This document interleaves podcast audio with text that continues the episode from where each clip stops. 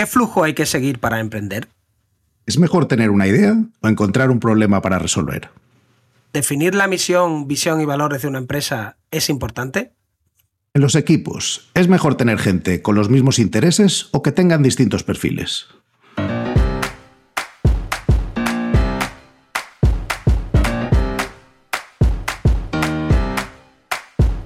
Bienvenidos a Unicode U00D1. El podcast para desarrolladores móviles y no tan móviles patrocinado por MongoDB. Yo soy Diego Freniche. Y yo soy Jorge Ortiz.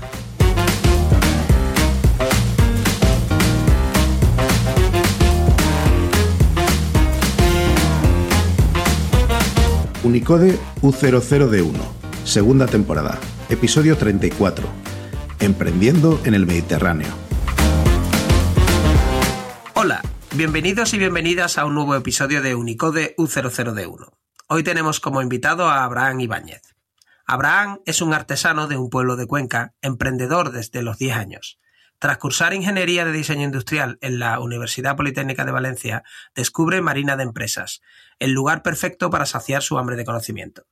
Ahora lidera el área de emprendimiento de EDEM, la Escuela de Negocios de Juan Roche.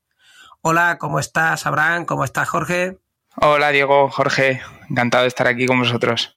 Eh, encantados estamos nosotros, porque hoy vamos a hablar no de programación y tripas, de cosas técnicas, sino de un tema que yo creo que es muy interesante para gente de muchos ámbitos, pero entre otros la gente que desarrolla, ¿no? Que, que puede tener esas ideas geniales y que, que tiene que llevarlas hasta el mercado. Yo creo que para poder poner esto en contexto, lo primero que me gustaría que, habláramos es cómo has terminado ahí, ¿Qué, ¿Qué, has hecho tú para meterte en el, tema de emprendimiento. Vale, pues haciendo un poco ingeniería inversa, eh, me doy cuenta de que han sido pequeños pasos que acumulados han, han, dado lo que, lo que ahora estoy haciendo. Bueno, como comentaba, yo empecé emprendiendo por mi cuenta en mi pueblo, un pueblo muy pequeño de Cuenca. Tenía un taller de artesanía empecé a vender un poco, pues, primero amigos, lo típico, después familiares, etcétera. Y empecé a hacer envíos nacionales, internacionales y la cosa fue creciendo. A su vez, pues en, mi pueblo, en, Cuenca, tampoco hay muchas oportunidades para, para, estudiar y me vine a Valencia a estudiar ingeniería de diseño industrial en la Politécnica. A la vez lo compaginaba con mi proyecto y ya empecé a tocar ciertas teclas y aplicar lo que iba aprendiendo en la ingeniería a mi, a mi pequeña empresa un poco antes de, la pandemia, es cuando realmente se me empieza a ir el negocio de las manos, eh, cuando creo el e-commerce, la página web sobre mis productos. Porque al principio vendía pues, en canales más tradicionales de Mira Anuncio, Wallapop, eh, un poco más eh, abiertos al alcance de todos. Creo la web, empiezo a recibir pedidos y me encuentro con el primer problema que puede ocurrir con una idea de este tipo, que es la escalabilidad. Al final yo estaba vendiendo mi tiempo porque todos los productos los hacía yo y no fui capaz de atender la demanda que tuve en ese momento. Entre tanto, la, carrera seguía su curso, estaba terminando y llegaba el momento de hacer las prácticas. Pleno COVID, no, no encontraba muchas oportunidades y descubro una startup de lanzadera. No sabía lo que era lanzadera hasta que me meto en la web, veo que está en Valencia, digo, quizá esto me, interese por lo, de emprendimiento del Mediterráneo, digo, voy a investigar un poco más. Bueno, pues contacto a, esta startup que me interesaba y le, la contacto para ver cómo habían hecho ellos para entrar con su negocio aquí, cómo se hacía, cuál era el proceso, porque a mí me interesaba entrar con mi negocio. Entonces, tengo una entrevista con el, con el CEO. Bueno, acabó siendo una entrevista, yo fui a tener una conversación me empezó a preguntar ciertas cosas que a mí no me acababan de cuadrar con, el inicio de la conversación, que fue conocernos, me empezó a preguntar cosas, pues, eh, ¿qué estás haciendo ahora? ¿Qué has estudiado? Eh, ¿Estás haciendo prácticas? ¿Te podrías ir de esas prácticas? Y yo le dije, pues mira, acabo de entrar en una industria, en una, estoy haciendo ingeniería de control de calidad, acabo de entrar. Y ya cuando me, me hizo ciertas preguntas, dije, uy, aquí algo raro pasa, ¿no? Entonces acaba la conversación y me dice, bueno, pues quiero que sepas que estamos buscando un perfil como el tuyo. Si quieres, te vienes con nosotros. Dice, esto ha sido un flechazo, ni, ni tú buscabas esto, ni nosotros te buscábamos a ti, nos hemos encontrado, vente con nosotros. Entonces yo empiezo en Lanzadera, llego eh, a trabajar como business developer en, una de las startups de, aquí y descubro que todo lo que yo había estado haciendo por mi cuenta en, un mundo en el que pensaba que estaba yo solo, pues no era así, ¿no? Estaba lleno de, emprendedores, de gente con ganas, con ambición y que, habían decidido complicarse la vida, coger el camino difícil, a pesar de, pues, de los impulsos o de, digamos, de los sesgos que te hace tener tu círculo, o que a mí en ese momento me hacía tener mi círculo de no emprendas, eh, sigue tus prácticas de ingeniero, acabarás pues, siendo un buen ingeniero en cualquier industria y, ya está, ese es tu, camino que se supone que está escrito.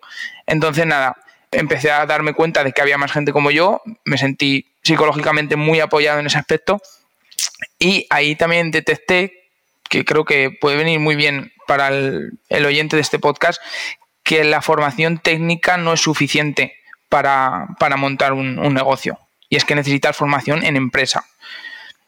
Obviamente no vas a acabar, eh, si tu empresa es muy grande, no vas a acabar encargándote de todo, porque es imposible, y acabarás con lo que realmente sea bueno, que probablemente sea la parte tecnológica, pero aún así necesitas saber cómo funciona una empresa, no solo el producto, sino quién es tu cliente, cómo llegar a él, mm, cómo intervienen las finanzas en tu empresa y lo importantes que son eh, el departamento de marketing, qué partes tiene, quién lo compone. Tienes que aprender otros otros temas de los que no tienen nombre, pero también están ahí, como es la gestión de personas, la creación de equipo, la captación de talento, en fin, el, funcionamiento, el engranaje que, forma una empresa de verdad. Aunque tú pienses que, la idea lo es todo, la idea al final acaba siendo lo, de menos. Entonces, bueno, pues ahí descubrí esa carencia que tenía yo en formación de empresa y entré en EDEM, que es la escuela de empresarios, de, Marina de Empresas, que junto a Lanzadera y Angels, pues forman el, mayor polo de emprendimiento del Mediterráneo. Entonces entré en la escuela de negocio, a hacer un MBA, un MBA junior, en el que adquirí pues todo esto que a mí me faltaba. Eh, espera, déjame que, que meta una pequeña cuña. Aunque mucha gente sabe lo que es un MBA, di que es un MBA, porque hay gente que va a decir, no sabe un MBA qué es, ¿no? Pues claro, como en el equipo A estaba MA, que era mala actitud, esto es eh, muy buena actitud, ¿no? El MBA, o si no, ¿qué es? Vale, pues nada, el, el MBA o MBA es el máster en, administración de empresas de toda la vida. Eh, digamos que los que, los que no hemos tenido esa formación durante el grado en empresa, pues la mejor opción yo creo que es hacer el, MBA el MBA o el Master en Business Administration, en el que digamos que tocas la empresa eh, abordando todas las partes, aunque ninguna profundiza demasiado. Es para adquirir una visión global del funcionamiento de la empresa, no es para especializarse en nada. Entonces, para un ingeniero que quiera emprender, creo que es, es el camino o sea, formarte en cómo es este engranaje que yo tengo que entender, no saber de todas las partes, pero tengo que entender cómo funciona y cómo interactúan las distintas partes de la empresa entre sí. Entonces, mm, yo lo descubrí, me encajó 100% el, el programa que había y me apunté. Me apunté, me dijeron que, me habían cogido y, y, nada, esto fue el año pasado, o sea, no hace, no hace tanto tiempo en ese momento, claro, yo me di cuenta de que la empresa que yo tenía, pues no era una empresa escalable, ni realmente no era una startup, porque no todo es una startup. Una startup tiene que ser escalable y de base tecnológica. Y lo mío era un e-commerce de artesanía. Entonces, bueno, había formas de, hacerlo grande, sí, pero no era el proyecto en el que yo en ese momento quería poner toda, toda mi, todo mi esfuerzo o todas mis ganas, porque creía que había otras ideas en el mercado y otras oportunidades para hacer algo mejor. Entonces, bueno, pues adquirí la formación y entonces vi que necesitaba trabajar en empresa antes de, lanzarme por mi cuenta. Ahí fue cuando dentro de, las oportunidades que me dio EDEM, me fui a, Madrid a una consultora, una consultora de innovación y, tecnología. Estuve allí seis meses y eh, entre tanto recibí una llamada de la que ahora es mi jefa aquí en EDEM, y me, dijo pues que eh, estaban pensando en crear un departamento de emprendimiento para acompañar al alumno que desde el momento en que tenía la idea hasta que pudiera hacer sus prácticas en lanzadera. Por, hacer un poco el, resumen y que se entienda qué es EDEM, qué es lanzadera y qué es Angels. Eh, el conjunto es Marina de Empresas. En EDEM formamos, en lanzadera crean y aceleran startups y, proyectos emprendedores y Angels es el Venture Capital o el, brazo inversor de, Juan Roch que invierte en startups que han pasado por lanzadera. Digamos que así se cierra el, el círculo de Marina de Empresas, formarse, emprender, inversión. Y eso es un poco donde, donde entramos. Pero se puede entrar en cualquier punto. Quiero decir, no es necesario ir a Eden para ir a la parte de lanzadera o para conseguir inversión por parte de la parte de Angels, ¿verdad?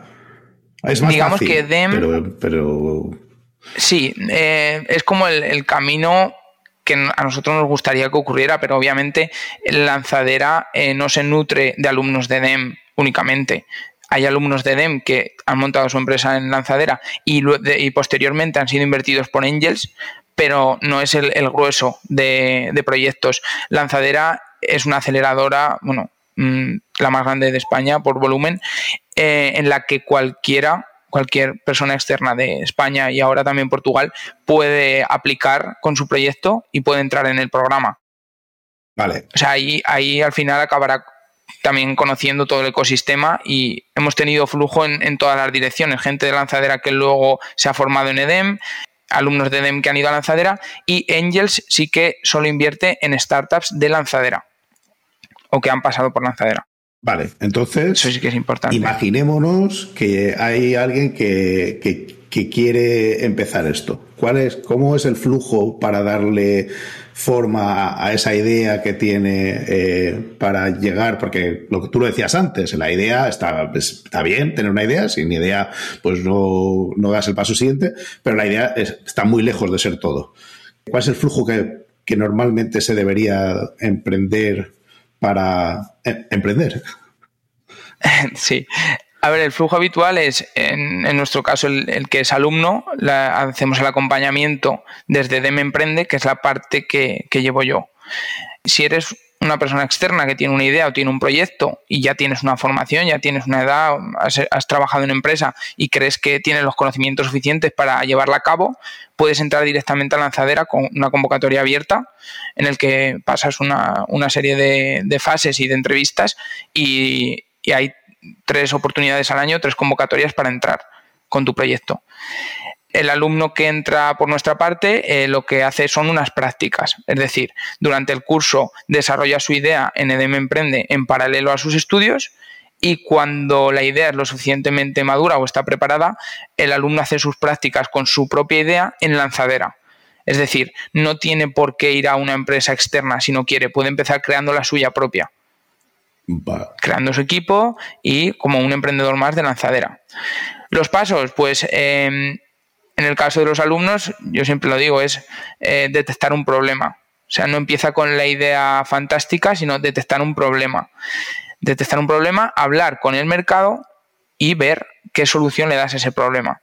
Pero no puedes ir directamente a la solución, no te puedes saltar el paso uno de conocer si realmente tu, propuesta tiene sentido en el mercado y el mercado la va a querer o no. Es el, el, error más, más típico que me estoy encontrando es ese, el decir, te traigo esta solución, ¿vale? ¿Y la solución a qué? ¿Qué estás solucionando? El problema que resuelves es lo suficientemente doloroso para tu cliente como para que te pague por resolverlo. Al final, ni siquiera la, motivación a veces está bien, bien enfocada, la motivación para crear esa idea. Muchas veces la motivación es el dinero. Y el dinero es una consecuencia de resolver un problema muy bien. No es la, causa por la que tienes que, empezar, sino la consecuencia. Que tú detestes un problema, le des una solución tan buena que tu cliente quiera pagarte por ella. Es, la mejor forma de empezar empezar con buen pie. Luego el tema de las ideas, también es una palabra muy, muy amplia. ¿Qué es una buena idea o una mala idea? Pues al final ni la que tú quieras, ni la que quieran tus amigos, ni a tu madre si se lo cuentas. Eh, una buena idea te la da el mercado. El mercado es el que contrasta si lo que tú has pensado o lo que tú crees tiene sentido o no. Pero una pregunta, Abraham, tú estás hablando, eh, estoy totalmente de acuerdo en que hay, hay mucho ideísta, como los llamaba yo en el pasado, ¿no? que te llega con, no, es que tenía una idea de no sé qué, no sé cuánto. Bueno, pero tú esto has validado la idea. Tú estás hablando de hablar con el mercado. ¿Cómo hablas con el mercado? O sea, ¿tú qué recomiendas para hablar? O sea, porque yo qué hago? Voy allí, salgo a la plaza pública y, hola, soy el mercado, amigos. Eh, vengo a hablar. Eh, ¿Tú eso cómo lo haces? Vale, aquí lo que hacemos es desde dónde nace ese problema. O sea, lo primero que tienes que hacer es cómo está resolviendo mi futuro cliente ahora mismo el problema al que yo le doy solución. Eso es lo primero que te tienes que preguntar. ¿Qué alternativas hay y quién sería mi futura competencia? Y luego te pones a analizar cómo está yendo esa competencia. Es decir, mm, ¿factura o no factura? ¿Le está yendo bien? ¿Cuánto tiempo lleva vivo? ¿Cómo lo están haciendo? ¿Mi propuesta es capaz de mejorar el cómo lo están haciendo otros? Porque la idea de yo estoy solo, esto se me ha ocurrido a mí, la escucho a diario. Y en cuanto investigas un poco más, te das cuenta de que no. Que no esté en Google en la primera búsqueda que hagas no significa que no exista o que no haya gente trabajando en ello. Hay que rascar muchísimo y aún así eh, te, vas, te, vas, a quedar al, 80% de, de, la búsqueda de lo que ya hay. Puede que haya alguien en, su casa haciendo lo mismo que quieres hacer tú, mejor, que lleve más tiempo y que tú no lo sepas. No todo es público. Entonces eso es lo primero que nos tenemos que quitar de la cabeza de hago una búsqueda en Google, no encuentro nada parecido, eh, vale, soy el único, lo voy a petar. No. Si eres el único, mala señal porque significa que nadie más está intentando resolver ese problema. Puede que hayas dado con la clave, la tecla, pero lo más normal es que si nadie se ha puesto a resolver ese problema, no es un problema suficientemente gordo como para que el cliente le quiera poner solución. Creo que hay una cosa que está implícita, pero me gustaría que me dieras tu opinión al respecto. Al final estamos hablando de resolver problemas que conozco. Quiero decir que hay veces que, que yo oigo ideas de estas de se me ha ocurrido una idea genial para el módulo de los cohetes que van a Marte. Tío, no entiendes de cohetes. O sea, eh, es seguro que la idea pues tiene algún potencial, pero tienes que profundizar mucho más en eso. Lo típico en el mundo del software libre es que la gente hace los proyectos que suelen funcionar bien, son aquellos que en, el argot eh, rascan tu propio picor. O sea, que, que tú tienes una necesidad de un software que haga algo y te creas algo que va dirigido a resolver eso. Y por eso eh, conoces cuáles son las necesidades reales que no existen nada más porque normalmente te lanzas a escribirlo porque no hay nadie que haya escrito algo, tú has buscado, has intentado, tal, y esos suelen ser los que funcionan bien. Eh, eso es, yo creo que general, no solo en el mundo de software. Hay que conocer un poquito, no hace falta ser el ultimísimo experto en el tema, pero tienes que conocer con cierto grado de profundidad y te tienes que comprometer a conocerlo con más profundidad conforme vas trabajando en la idea, ese, el mundo del problema que quieres resolver. ¿Es eso así o es parcial. Sí, aquí hacemos, aquí hacemos una sesión con los alumnos que es de dónde nacen las ideas. Bueno, ya hemos dicho que es a partir de un problema, pero cómo detecto esos problemas. Y yo siempre les digo que el, camino es de dentro hacia afuera. Obviamente empieza por lo que conoces, por lo que a ti como usuario te molesta, por lo que a ti te duele. El segundo paso es mirar en tu entorno. Es decir, quizá yo estoy viendo que mi abuelo tiene cierto problema al que creo que le puedo dar una solución. Mi abuelo no se la va a dar, pero yo lo he detectado y luego ya puedes ir ampliando el círculo. Voy a ver en mi círculo cercano qué uso yo a diario, pues el transporte público. Yo lo que les digo a los alumnos, hay que estar súper atento y con los ojos muy abiertos a qué problemas tiene la gente. Eh, me he encontrado con alguien en una conversación por teléfono enfadado por cierta cosa, ¿por qué está enfadado? Pues quizá se le ha caído su herramienta que usa para tal cosa en fin, estar súper abierto a los problemas de los demás. Lo primero es buscar en los tuyos, pero luego dar el siguiente paso a qué, estoy notando en mi entorno. Lo segundo, es un, es un, problema al que yo puedo dar solución. ¿Soy lo suficientemente capaz para resolver esto? Como dices tú, he encontrado un problema en la ciencia de cohetes o en, el, en la carga de, de gasoil o de, o de queroseno de los cohetes en el espacio, me da igual, o sea, he detectado esa oportunidad, pero probablemente no sea capaz de, ponerle la solución. Entonces, el camino para mí es de dentro hacia afuera. Empieza por lo que tú conoces y ves expandiendo el círculo y estar muy atento a las oportunidades. Luego también está el emprendedor por oportunidad o por tendencia, es decir, detecto que esto está empezando a funcionar muy bien. Eh, el slime, por ejemplo, no sé si sabéis lo que es, es una, tendencia que nació en, en TikTok, se hizo súper famoso y hay niños que empezaron a hacer slime y a venderlo y ganaron dinero. Bueno, pues son tendencias del mercado muy efímeras y muy puntuales a las que te puedes subir. Eso es emprender, eso es una startup, bueno, pues como lo queramos llamar, al final es un negocio, pero no es una empresa que a largo plazo tenga una misión y un foco. Es un negocio transitorio y, temporal. Bueno, el foco ahí es ganar dinero, ¿no? Parece, ¿no? Claro, es lo que decíamos antes. ¿Cuál es la motivación que te lleva a ti a emprender? Eso es lo primero que te tienes que preguntar. También hay, empresas muy, muy grandes que han nacido así, de, una motivación de, oye, necesito un autoempleo, necesito dinero y eh, con los recursos que tengo a mi disposición busco la mejor forma de conseguirlo. Y después ha convertido en una gran empresa. Pero al final hay que empezar con un, con un fin en mente, con una misión clara que te ayude a tomar decisiones, porque si no, al mínimo problema que tengas, si no has definido ese, ese foco al que te quieres dirigir, estás perdido. O sea, no, no, no vas a saber qué hacer, vas a tomar decisiones, vas a dar muchos tumbos y lo más probable es que no, no sigas adelante. Pero tú eres un creyente, lo digo porque habiendo hecho mis pinitos también con, montando empresas y estas cosas, ¿no? Y yo hay veces que si yo montase ahora una empresa, no sé si haría primero el estudio de misión, visión, valores, no sé qué, no sé cuánto de la empresa, ¿no? Y, y el diagrama este de DAFO de debilidades o no sé cuánto, o simplemente cogería un nicho que conozco bien y me pondría a vender como un cafre ahí. O sea, yo el problema que he visto con muchos emprendedores es que le dedican a la parte técnica el 80% del tiempo y el 20% de todo lo demás eh, lo hacen porque no tienen más remedio y eso es un error. Tú tienes que dedicarle un 20% del tiempo a la parte técnica y un 80% del tiempo a, a, vender, básicamente, o sea, a que tu producto lo conozcan. Lo digo porque he mentorizado incluso a algún empresario que tenía ya un producto hecho y seguía empeñado en que no, y ahora le voy a añadir estas features y esta, pero si no lo usa nadie.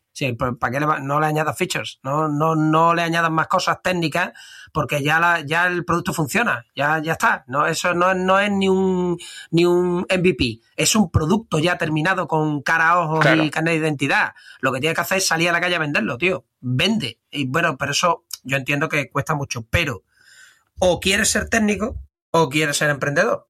Aquí en España encima es que el tema de la cultura del emprendedor, pues, pero, oye, una pregunta después de esto, a ver, a ver qué piensas de, tú cómo empezarías, ¿no? Y la otra, o sea, quiero decir, si empezarías por la parte teórica del, de hacer el, el misión, visión, valores y todas estas cosas, o, o directamente te lanzarías como un loco a trabajar. Y la segunda pregunta es, vosotros aspiráis a ser como el Silicon Valley de.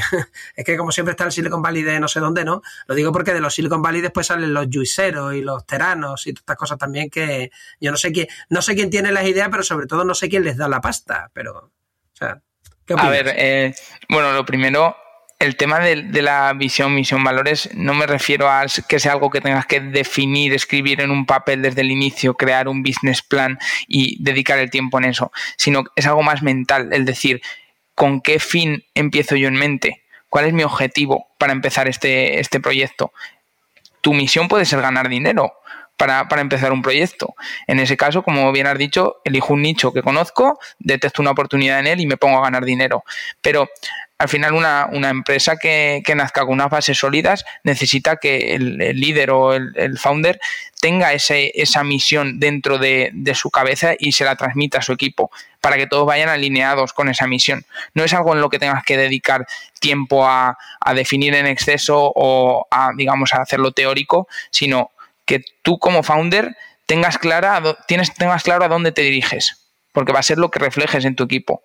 Y además que esto no, no tiene por qué ser una cosa así súper grandilocuente. O sea, quiero ayudar a gente que tenga problemas de movilidad, por ejemplo. O yo lo que quiero es facilitar la lectura a gente que no tenga bibliotecas cerca. Eh, o sea, no hace falta lo de quiero hacer un mundo mejor en el que la gente sea más feliz porque eso aporta poco, es poco concreto, no dice a dónde vas ni, creedme, mis ojos han visto cosas como crear planes estratégicos para una empresa mediana grande que ha llevado meses hacer y ocupaban como, yo qué sé, 40 o 50 páginas y había que hacer un resumen ejecutivo del plan estratégico porque era demasiado grande como para leértelo y, o sea, era como, mm, o cosas como, por ejemplo, el tema de los valores de la empresa. Los valores de la empresa no son los que tú decides, son los que la empresa decide. Quiero decir, eh, los trabajadores después y la empresa es un organismo vivo. Al final adopta unos valores. Aunque tú quieras que la empresa tenga los valores no sé qué, tú puedes promocionarlo pero al final, o sea, por ejemplo, Ryanair podrá tener en sus valores atención al cliente, pero uno de sus valores es un montón de gilipollas, o sea, no, ahí no hay otra. Entonces, quiero decir, bueno, y está bien porque eso les permite a lo mejor eh, estar menos tiempo los aviones parados allí, menos minutos en los aeropuertos, son más eficientes, los aviones están todo el rato en el aire, lo que tú quieras. Entonces, desde el punto de vista del negocio, pues igual es fantástico, pero, pero no te escondas, o sea, uno de tus valores es que tratas mal a tus clientes. Ya está, bueno, pues eh, tu valor, pues acéptalo. Quiero decir que muchas veces con esto se le dedica mucho tiempo y, hombre, tener claro al menos el, a qué se va a dedicar tu empresa para que no le tires a todos, sí. Bueno, y lo del Silicon Valley, ¿qué? Eso por acabar con, por acabar con el tema de, la misión, creo que es lo que te ayuda a saber decir no, a saber dónde no meterte, como decías. no me voy a poner a desarrollar funcionalidades que no entran en mi misión. Voy a hacer lo mínimo para poder demostrar que mi misión se cumple. Cuando tenga lo mínimo ya me pondré a, pensar qué necesita mi cliente. Pero lo primero es que yo lo tenga muy claro y sobre todo a nivel de equipo, que vean que el líder tiene una visión clara de hacia dónde se dirige y que no duda al tomar decisiones. Entonces, tener esa, esa misión siempre en mente, que es una frase, no, no es más, te ayuda a saber a qué decir que no y en qué enfocarte cuando, cuando dudes o cuando estés perdido.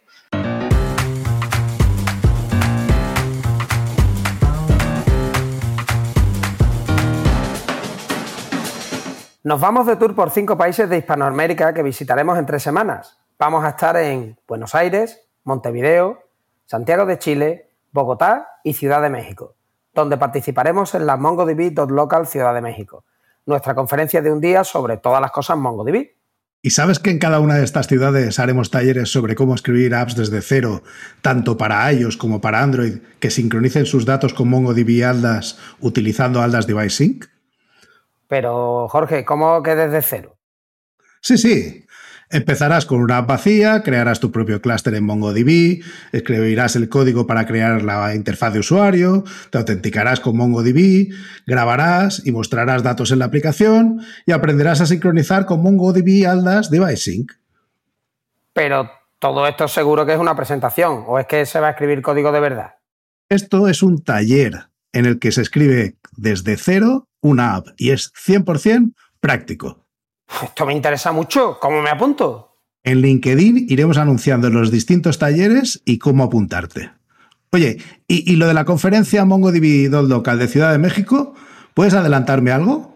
A ver, esto es una conferencia de un día, en la que participan distintos expertos de nuestra compañía y también clientes, con varios tracks llenos de ponencias técnicas súper interesantes. De hecho, me han filtrado que hay dos ponentes estrellas, que no puedo decir los nombres, pero que están ya en la agenda. Eh, Va a abrir la conferencia Sahir Azam, que es el Chief Product Officer de MongoDB, y nos va a hablar de cómo el futuro se ejecuta en MongoDB. Si quieres atender a esta conferencia, te vamos a dejar un código de descuento solo para ti. CDMX Podcast 50, todo seguido y en mayúscula, que te da un 50% de descuento a la entrada. Lo dicho, van dos ponentes muy buenos, pero tendrás que ir a la agenda para ver cuáles son.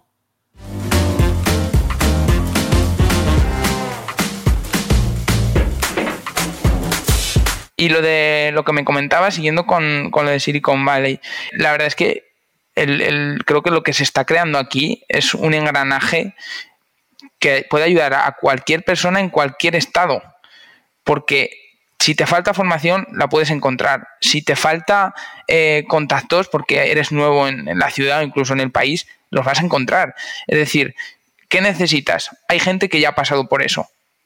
Es más, incluso psicológico. Lo que te hace es cambiar el chip de decir, no estoy solo. Estoy en este problema, vale, pues voy a ver quién ha pasado ya por eso y en quién me puedo apoyar. Entonces yo creo que ahí es donde se crea realmente el, valor de todo esto y lo que genera el famoso ecosistema. Aquí en Marina de Empresas creo que tenemos una, forma de, trabajar muy clara, una, misión, como os comentaba, y, creo que se está cumpliendo. De hecho, pues también hay, hay los números lo avalan. Pero ya no solo Marina de Empresa, sino Valencia en general se está convirtiendo en un polo de atracción de, talento y talento tecnológico que, es brutal. O sea, estar viviendo esta, esta revolución de todos los agentes que están naciendo, también incluso con apoyo público, que no en todos sitios se da.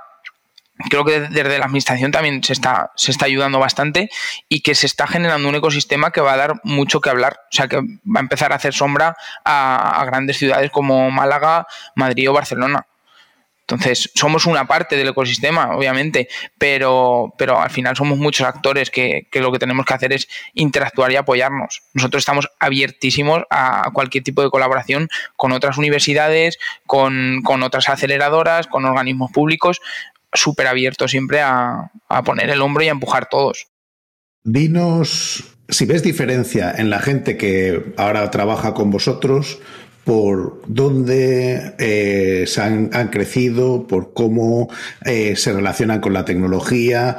Eh, es, es muy distinto a lo que ocurría en generaciones anteriores. Es notable que piensan todo en términos de soluciones informáticas o seguís teniendo, seguís viendo una cantidad de emprendedores que las soluciones no tienen por qué pasar por la tecnología.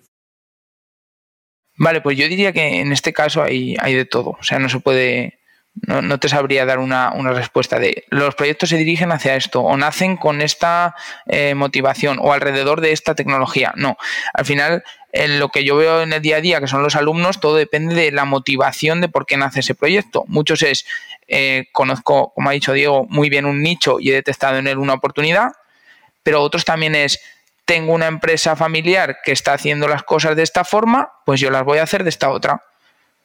Y ahí se nota mucho también el tema de, la edad, yo creo, porque todos los, alumnos que tenemos, pues la mayoría son nativos digitales, como lo llamo yo.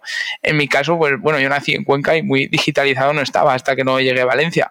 Pero mm, sí que es verdad que sea de lo que sea el proyecto, ya nacen con, con la idea en mente de obviamente tengo que tener una presencia online, tengo que tener unas redes, tengo que tener un sistema de gestión, tengo que tener un, CRM para gestionar a mis clientes. Nacen con las herramientas tecnológicas que van a hacer crecer el negocio, aunque el core del negocio no sea tecnológico, pero ya no hay opción del negocio que no integre la tecnología. O sea, para ellos no, no entra en el, en el juego. Entonces, creo que eso les da una ventaja competitiva muy grande. Ellos tienen entre 18 y entre 18 y 23, 24 los que están haciendo el grado, pero luego tenemos alumnos de, de máster o de bootcamp que incluso tienen pues 35, 40, 45 años. Entonces, sí que se, se nota mucho que el alumno más joven que empieza hoy no le entra en la cabeza que en su proyecto no haya tecnología, aunque su core no lo sea, pero lo que le va a hacer crecer es eso. Entonces, tenemos proyectos de todo tipo. Si quieres, os pongo algún ejemplo. Tenemos eh, desde un software para gestionar la logística inversa de, las devoluciones de los e-commerce, eh, un problema muy bien detectado y el chico es súper bueno, hasta eh, un chico que vende jamones online y carne de ternera online. El core de su negocio es la carne de ternera, carne de, es de Guijuelo, de Salamanca, pues carne de muy buena calidad, con certificados, pero para él no entra en la cabeza no vender online, de hecho es su canal principal. Obviamente tiene que saber vender a un restaurante, tiene que hacer offline, mucha publicidad, pero ya nace el proyecto con esa, con, esa inclinación hacia, hacia el mundo tecnológico o al menos hacia la presencia online. Y esa gente, por ejemplo, esta persona de Guijuelo, o ¿tienen todos que terminar yendo a Valencia para aprender en la escuela de negocios? ¿O hay solución para que haya cosas que no sean 100% presencial? ¿Cómo lo hacéis?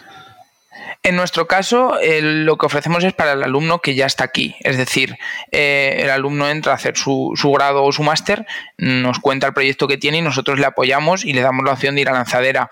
Pero no es un servicio que ofrecemos a los alumnos de forma pues, totalmente voluntaria y gratuita. O sea, no, no es un programa que tengamos como tal de ven con tu empresa y emprende, lo hubo en su, en su momento, ahora no, lo tenemos.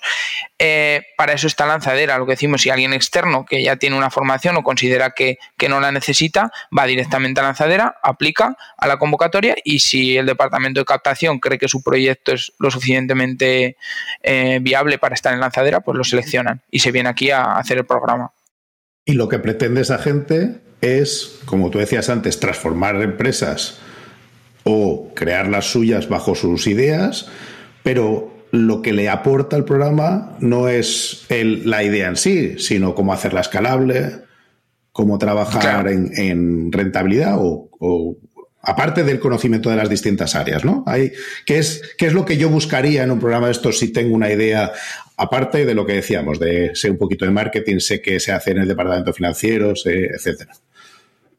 Vale, pues aquí también nos encontramos de todo tipo de perfiles. Está el perfil de alguien que tiene un trabajo en una empresa externa, tiene una idea, la desarrolla de forma paralela y cuando empieza a ver que puede tener sentido, pues eh, aplica a una aceleradora como puede ser lanzadera. Oye, que me validan que mi idea puede tener sentido y encima me apoyan, pues mucha gente se deja sus empleos actuales y se lanza a por ese proyecto emprendedor. Claro, depende como más bien del estado de madurez o de desarrollo en el que te encuentres cuando aplicas. Está la empresa que es muy tradicional, no está digitalizada y quiere pues escalar, crecer o dar un salto. O sea, no tiene por qué ser una empresa de nueva creación que tenga un año de vida, puede ser una empresa que tenga 10 años de vida y que ahora quiera dar un salto hacia la tecnología o hacia la digitalización, abrir un nuevo canal, crear una, una spin-off de algo que ya está haciendo para él mismo, como comentabas tú, una solución es desarrollado para mí, a mí me funciona y quiero venderla. Pues vamos a darle forma de empresa. Entonces, hay mil casuísticas, depende otra vez de la motivación que tengas emprendedor para aplicar. Dependiendo del punto en el que se encuentre, entra en una fase distinta. O sea, el programa no es igual para todo el mundo, no puede serlo. Está el emprendedor que empieza desde cero, que tiene que saber, pues, marketing, finanzas, formarse, y está el emprendedor que ya lleva 5 años, 10 años trabajando en su proyecto y lo conoce perfectamente y ahí lo que quiere pues son técnicas de crecimiento, de captación de clientes, de digitalización, en fin, eh, las, necesidades son muy distintas y por eso hay diferentes programas que se adaptan a cada uno de, los casos. Lo que estás contando, básicamente, no hay un conjunto de ideas que podamos catalogar como esta idea es buena, ¿no? Hay un abanico de cosas que lo que hay es que trabajar en ellas. Aquí también por, por, analizarlo desde otro punto de vista. Al final estamos centrándonos en la idea, la idea y la idea. Pero cada vez más lo que nosotros miramos es la persona que lidera esa idea. Lo que nos hemos dado cuenta es que lo importante es el número uno, el líder de la empresa y el equipo, un equipo capaz. ¿Por qué? Porque independientemente de la idea, van a ser capaces de pivotarla si esta no sale bien. En cambio, si cogemos a un equipo eh, que no convenza del todo o que creamos que, no, tiene lo que, lo que necesita para emprender, por muy buena que sea la idea, no va a salir. Y al principio no, se pensaba que esto fuera a ser así cuando nació Lanzadera, pero el tiempo y la, la, experiencia y el ver miles de proyectos es lo que nos ha hecho darnos cuenta de que lo importante es la persona y el equipo y que si, el equipo es capaz y el líder es bueno, eh, va a acabar dándole la vuelta a la idea, va a empezar otra cosa nueva, va a saber cuándo soltar una idea que no funciona, concepto también súper importante, saber cuándo soltar y no quedarte perdiendo el tiempo cuidando un ataúd, que es una frase que, que también usamos mucho aquí de date cuenta de que esto no funciona, ciérralo cuanto antes para que no te arrastre a ti y empieza otra cosa, o dale una vuelta, o dale un giro. Una cosa, Abraham, eso es lo que llaman pivotar. El problema que tiene eso es que uno, cuando tú empiezas con, no solo la idea, ¿no? Tú empiezas con tu empresa y tienes una idea, yo que sé, voy a crear un Tinder para perros, ¿no? Para que los dueños de los perros pues se vean, se junten los de las mismas razas y a lo mejor pues yo que No lo cuentes eso, que es una idea genial, tío. claro, pero yo quiero, yo después quiero mi 3%, macho. O sea, yo, yo suelto ideas, ¿no? Después, porque a ver, la idea, tú lo has dicho antes, no vale nada. O sea, yo puedo tener un millón de ideas buenísimas. Lo que de verdad interesa es una buenísima ejecución. Y la ejecución, pues te deja pelos en la gatera. O sea, el problema de la ejecución es que hay que ponerse y hay que sentarse y trabajar. Y hay que trabajar mucho para ir de la ideita esta que tenía yo del Tinder de perro a después que eso funcione, la gente lo conozca, hay que hacer campañas de publicidad, en fin, hay que trabajar muchísimo. El problema es que yo empiezo trabajando en mi idea, va, mm, bueno, mm, eh, eh, más o menos, pero me doy cuenta de que aquello no acaba de explotar como se espera que acabe de explotar. Pero tú le has invertido a lo mejor dos años de tu vida y mucho cariño a eso. ¿Cómo preparáis a alguien para que eso, deje de cuidar al moribundo y cambia. A lo mejor con la misma tecnología se puede hacer un Tinder de caballos, yo qué sé, ¿no? ¿Sabes lo que te quiero decir? O sea, que puede pivotar a otro mercado y decir, oye, pues yo con esta misma tecnología, pues resulta que la puedo aplicar en esta otra cosa, ¿no? Y, gano dinero. Pero ya no es lo que tú querías hacer, a ti te gustan los perritos. Entonces, quieras que no, ahí hay una vinculación también emocional. O sea, los empresarios no solo son bestias sedientas de dinero y sudor de trabajadores, también eh, les gusta construir cosas. Entonces, ¿eso cómo preparáis a la gente? Pues muchas veces eh, en, el en el transcurso del proyecto, en esos dos años que hasta que te das cuenta que el proyecto funciona o no funciona, es cuando te das cuenta de que tu idea se basa en tu equipo. Es decir, a lo que le tienes cariño es al equipo que ha desarrollado esa idea, no a la idea en sí. Aunque tú al principio fueras un apasionado de los perros, has estado dos años compartiendo sudor y lágrimas y dejando pelos en la gatera, como bien decías, con cuatro, cinco, diez personas que lo han dado todo por ti como líder y que confían en ti, porque si han llegado hasta ahí viendo que se estaba hundiendo o que no iba del todo bien, es porque confían en ti. Y en ese punto es cuando dices, es que me da igual empezar otra cosa, yo lo que quiero es seguir con esta gente, porque somos capaces de, reflotar esto o lo que nos pongan. Entonces, ahí, pues psicológicamente es duro, pero lo que le decimos al emprendedor es, es una carrera de fondo. O sea, has perdido esta batalla, pero, pero la guerra es súper larga. O sea, es un, capítulo más que lo has perdido, pero en el camino todo lo que te has llevado, aunque no seas consciente, es un montón. Por eso el equipo, un buen equipo, bien formado, sólido y con, con confianza entre ellos, van a poder darle la vuelta, van a poder sacar otra cosa. En esos equipos que estás hablando, hay normalmente gente que tiene distintos orígenes, que se ha preparado en cosas bien distintas. Y yo creo que siempre está la batalla de eh, los de letras y los de ciencias, llamémoslo como tú quieras, pero que yo creo que, son necesarios de forma clarísima en un equipo y que se complementan. ¿Vosotros veis eso? ¿Detectáis eh, un, un sesgo en cada uno de esos grupos y, cómo lo sacáis adelante, cómo conseguís que se integren bien, que, sepan apreciar la aportación del otro lado, etcétera. Claro, esto es el eterno debate, porque todos tenemos nuestra parte personal o de trabajo en equipo, digamos, más transversal, pero luego tenemos una formación o algo en lo que, en lo que somos buenos o en lo que nos encargamos de, en el negocio, ¿no? Y aquí sí que se nota mucho que nosotros somos escuela de negocio, escuela de empresa, de empresarios. Entonces, formación en empresa tienen todos. Y cuando se crea un equipo entre mismos perfiles, clásico ejemplo, tres personas de ADE se juntan para desarrollar tal probablemente los tres sepan vender, pero ¿quién va a encargarse de lo demás? Todos van a querer vender, todos van a querer ser el CEO probablemente o el, director de operaciones, pero ¿quién se va a encargar de lo demás? Entonces, cuando se empieza el equipo, lo que les decimos es que sean muy sinceros, que pacten todo de antemano y, sobre todo que, sean que se, sean realistas con nos aportamos entre, entre nosotros, uno tiene cosas que complementan a los demás o todos sabemos lo mismo y por eso nos hemos juntado, porque nos entendemos bien y nos gusta hablar de esto.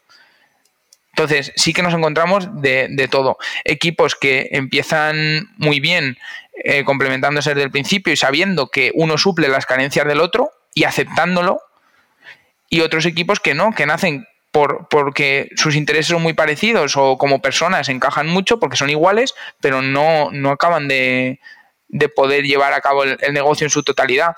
Y aquí entra pues el tema de el resto de perfiles, es decir, tú, el equipo fundador puede ser uno, dos, tres personas, pero al final, si quieres que el negocio crezca, te vas a tener que, cubrir de lo que tú no seas capaz de llegar.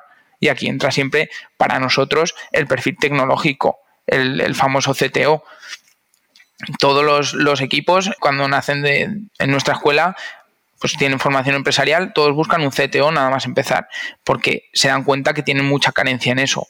Entonces, ellos tienen ese, ese miedo y desde el principio creen que el equipo perfecto está formado por el CTO, los founders, etcétera.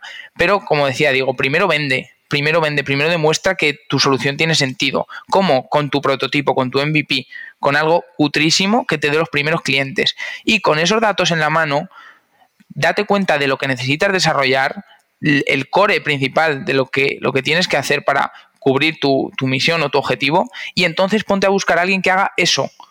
Pero cuando tengas claro para qué lo vas a buscar, no necesito un CTO porque no sé de tecnología. No, eso no vale. O sea, necesito un CTO para hacer esto, esto y esto otro. Muy concreto. Entonces te pones a buscarlo cuando realmente lo necesites. Y luego yo, igual vosotros lo detectáis, yo creo que hay mucha obsesión también por tener mi propia tecnología. Quiero decir, si tú a lo mejor tu idea es hacer, oye, pues voy a hacer una zapatilla de andar por casa que, yo qué sé, cada vez que camine, pues suene una musiquita, lo que sea, ¿no? Lo que tú, tu negocio es vender esas zapatillas de andar por casa. Entonces, es que necesito una tienda online, ¿vale? Pues te la montas con Shopify, te la montas en, vendes en Amazon, vendes en eBay, vendes como tú comentabas en plataformas de venta eh, de esta directa, como pueden ser Wallapop o pueden ser otras que hay, ¿no? Mercado Libre y tal, ¿no? Entonces, vamos a ver, que posibilidades para digitalizar tu negocio que no es, eh, no es de productos o servicios digitales hay. Y cuando alcances un nivel de como un, ¿no? un threshold de facturación, pues ya te puedes plantear el crear tu propia historia. Pero es que mucha gente se quiere ir al final, ¿no? No, yo es que quiero tener la web de Amazon, pero no he vendido nunca nada. Pero es que es lo fácil refugiarte en eso. Lo fácil es refugiarte en crear tu producto a tu medida, con el equipo como tú quieres que sea. Lo difícil es vender. Y mucha gente le da miedo dar el paso de, vender. Como tú decías, me pongo a desarrollar para que todo sea perfecto y cuando quiero salir es tarde, porque he estado en mi cueva. No, tienes que vender desde el principio. Y con esos datos en la mano, ves a buscar profesionales que no te van a faltar. En ese momento es cuando no va a ser difícil encontrar un CTO que te desarrolle algo súper concreto, porque tú ya le has demostrado a esa persona que aunque no le puedas pagar o puedas pagarle muy poco, el proyecto tiene sentido, porque tienes clientes detrás que, lo respaldan y lo validan. Entonces, para mí es el paso dos, el buscar ese, ese perfil, cuando sepas lo que tienes que hacer. No de primeras desarrollar algo perfecto que no sabes si alguien lo va a querer o no. Esto es metodología Lean Startup. ¿Y, si es al revés? Porque lo que nos estás contando es gente que tiene una idea, que sabe de la parte empresarial, de las ventas, pero aquí, entre Diego y yo, conocemos a unos cuantos, entre los que a veces podemos incluirnos, que de lo que sabemos es de la parte tecnológica, de vender y de la parte de marketing. Eso es como, como se lo cocinan. Claro, eh, yo la verdad es que ahí estoy sesgado hacia la parte de negocio, pues porque es lo que vivo aquí en mi día a día. Pero también hablando con otras escuelas técnicas, nos cuentan que su problema es el contrario. Entonces, mi papel como intermediario es eh, hacer el, match con estas escuelas que tienen el, problema opuesto. Es decir, tenemos gente técnica muy buena, con muy buena tecnología, que han sacado sus patentes, han sabido protegerse, lo están haciendo bien, pero no saben vender no saben explicar su idea, eh, son demasiado técnicos, son demasiado, permitirme decirlo, frikis para, hablar con, un inversor y ponerse en, términos que el inversor lo entienda. Entonces, nuestro papel es conectar con esas escuelas que tengan los perfiles que creemos que a nosotros nos faltan. Y va a ser win-win, o sea, a ellos les falta alguien de venta que, que sepa hablar con el mercado sobre esa idea y, a nosotros nos falta el técnico que sabe desarrollar lo que el, comercial luego va a vender. Entonces, nuestro papel y nuestro mayor reto es intentar conectar con esas escuelas que tengan el perfil que nos complemente. ¿Cómo se lo guisa si es al revés? Pues yo creo que lo que tiene que hacer es romper mano y comunicar muy bien. Teniendo una idea muy técnica, lo que tienes que aprender es a comunicarla muy bien, hacerla entendible para atraer alguien de empresa a tu, a tu, a tu negocio o a tu startup. Pero no se suele dar el caso, o yo no he visto demasiados casos de soy súper técnico y encima eh, comunico muy bien y vendo muy bien. Voy a buscar un, perfil de empresa que me apoye. No se suele dar. Entonces ahí también hay mucho trabajo por, por parte de las escuelas técnicas de convencer a, a estos potenciales talentos tecnológicos de que tienen que aprender a comunicar y a vender su idea a nivel usuario, que se olviden de los tecnicismos, que se olviden de, su burbuja y del código. Tienen que aprender a hacerla entendible para todo el mundo, porque así es cuando un buen CEO o un buen perfil de empresa le va a decir, oye, esto me interesa, te he entendido y esto tiene futuro, vamos juntos. Y ahí es donde, donde puede ocurrir la magia. Pero si tú no sabes comunicarla y te centras, te quedas en tu, en tu cueva con tu super solución técnica y compleja, no vas a salir de ahí. Pues dicho está. Amiguitos y amiguitas, aprender a comunicaros y salir de la, de la baticueva para vender lo que estáis haciendo. A mí me ha parecido que le hemos dado un repaso importante al tema y que la gente debería tener un nuevo horizonte de posibilidades para los que han explorado este camino y no lo han encontrado. Y la clave de todo esto es, si has escuchado este episodio, te sientes atacado y ahora mismo estás indignado escuchando ¿no? esto, es que te hacía falta escucharlo. o sea, de verdad, si te sientes atacado porque no, yo con mi solución técnica voy a dominar el mundo y no sé qué, no, tienes que vender. Así que mm, si te sientes atacado, ve fuera y vende. Y comprueba si de verdad eh, la cosa funciona. Justamente... Eh yo puedo dar ahí parte de la solución. Si alguien se ha sentido atacado por esto, por también mi, sesgo empresarial, tenemos esos perfiles que, os hacen falta, el perfil de ventas, el perfil de empresa. Entonces, bueno, mm, si alguien quiere conocer Marina de Empresas o a mí incluso a nivel personal, pues oye, yo encantado de ayudar a quien sea y me encanta hablar de esto. Estaría horas. Y los tenéis de gratis. Exactamente.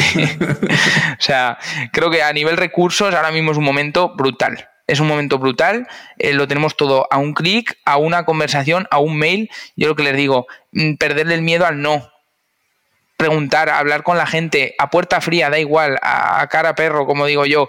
Abre LinkedIn, mira a quién te interesa y escríbele, mándale un mail. Te descargas un plugin de estos que, te, te filtran, te sacan hasta su dirección y le mandas una carta a su casa, da igual, lúchalo y pierde el miedo al no. No pasa nada, te van a decir 10 eh, que no, pero a lo mejor el 11 te dice que sí. O sea que hay que perder el miedo al no, eh, salir a, buscar y pelear las cosas porque nadie te las va a traer. No va a venir el CEO a tu puerta a decirte, va, te ayudo a vender que no sabes. No, búscalo tú y, sé proactivo en eso. Pues nada, Abraham, muchas gracias. Eh, ya sabes dónde estamos si quieres venir otro día. A mí me ha encantado, así que mm, hasta otra. Nada, cuando queráis, sabéis dónde, dónde encontrarnos también. Y oye, un placer. La primera vez que hago esto, la verdad, pero muy interesante. Eh, muchas gracias. Hasta luego. Hasta luego. Adiós. Gracias por escucharnos. Si te ha gustado y quieres que podamos crear nuevos episodios, te pedimos que nos ayudes a difundir este podcast. Puedes decírselo a tus compañeros, retuitear cuando anunciemos nuevos episodios, suscribirte para que se descarguen los nuevos episodios automáticamente o, todavía mejor, puedes ponernos una valoración espectacular en tu plataforma de podcasting. Si tienes sugerencias sobre cómo podemos hacerlo mejor, propuestas de invitados o contenidos, ponlo en un tuit mencionando a Diego, arroba de Freniche, o a Jorge, arroba JD Ortiz. Te recomendamos atender a los meetups de Realm. Tienes el enlace en la descripción. Y si tienes dudas sobre Realm o MongoDB, puedes participar en los foros. Si podemos aportar algo a tu comunidad, estaríamos encantados de atender a vuestros eventos, podcasts, conferencias o meetups. Por último, queremos recomendarte nuestro podcast hermano en inglés, The MongoDB Podcast, presentado por Michael Lynn y en el que se entrevista a desarrolladores, emprendedores y empresas. Lo tienes disponible en las principales plataformas de podcasting. Esto es todo por este episodio de Unicode U00D1 Podcast. Hasta la semana que viene.